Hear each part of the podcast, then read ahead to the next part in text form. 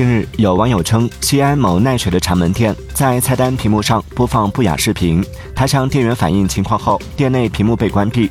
对此，西安奈雪餐饮管理有限公司工作人员回应称，已经报警，目前正在调查中，怀疑有人黑进电视网络，正在排查监控。